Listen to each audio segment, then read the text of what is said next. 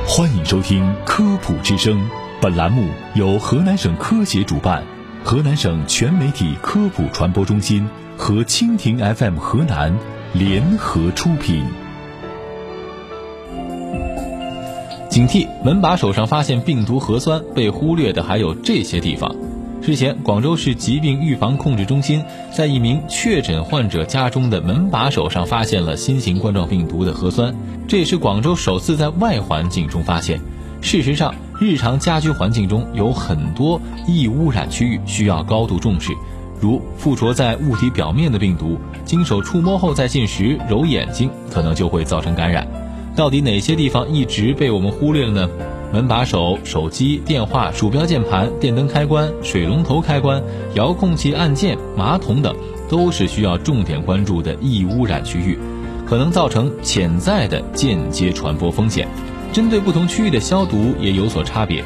一是手机、电脑键盘、鼠标、电灯开关等，方法是回到家中洗手后用消毒湿巾擦拭清洁这些部件，注意是消毒湿巾而不是普通湿巾。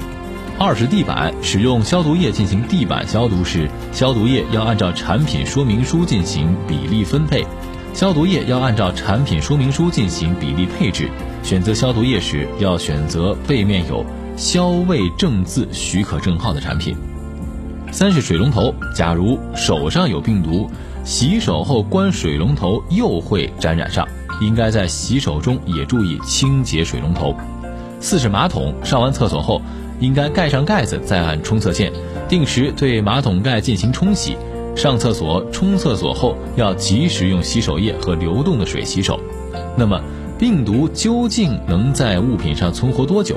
专家介绍，病毒离开人体后的存活时间取决于其所依附物体的表面情况以及温度、湿度等环境状态。总体来说，病毒在不锈钢、塑料等非渗透性表面存活时间相对较长。而在纤维组织、纸巾等渗透性表面存活时间相对较短，不同病毒存活时间也有差异。一些病毒可以在室内物体表面存活超过七天，不过其致病能力会在二十四小时内显著下降。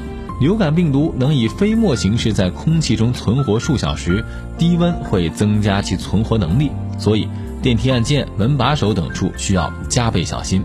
科研人员介绍。在流感季等流行性病毒疫情肆虐时，保持良好的手部卫生和对常用物品表面定期消毒，对于缓解病毒传播十分重要。尤其是电梯按钮风险比较高，是因为这些地方是高频接触的地方。对应策略就是三条：一是适当的增加消毒频次；二是可以用面巾纸或者是消毒纸巾把它隔开，手不直接去碰它。三是，在碰了它之后，用手消毒剂来揉搓双手，做好手部卫生。但专家提示，纸巾长时间暴露在密闭的空间里，如果有病毒携带者进出电梯，外露出来的部分纸巾仍然有会附着病毒的风险，会成为新的感染源。乘坐电梯后及时洗手才是最科学的防护措施，尽可能做到电梯一天多次消毒也十分重要。因此，乘电梯要注意避免拥挤，避免长时间乘坐电梯里，减少说笑打电话。另外，很多人想知道中央空调会造成疫情扩散吗？中国疾控中心环境所消毒中心主任张刘波说：“关于中央空调有严格的设计规范，如果是按照规范做的，应该是安全的。我们国内绝大部分的公共场所所使用的中央空调，基本是风机盘管加新风系统。”前面的风机盘管和家里用的分体式空调是一样的，只不过后面加了新风。加了新风以后，可以减少室内空气的无序外溢。当然，万一有疫情出现，我们应该停止使用中央空调系统的运行，并对整个环境进行消毒。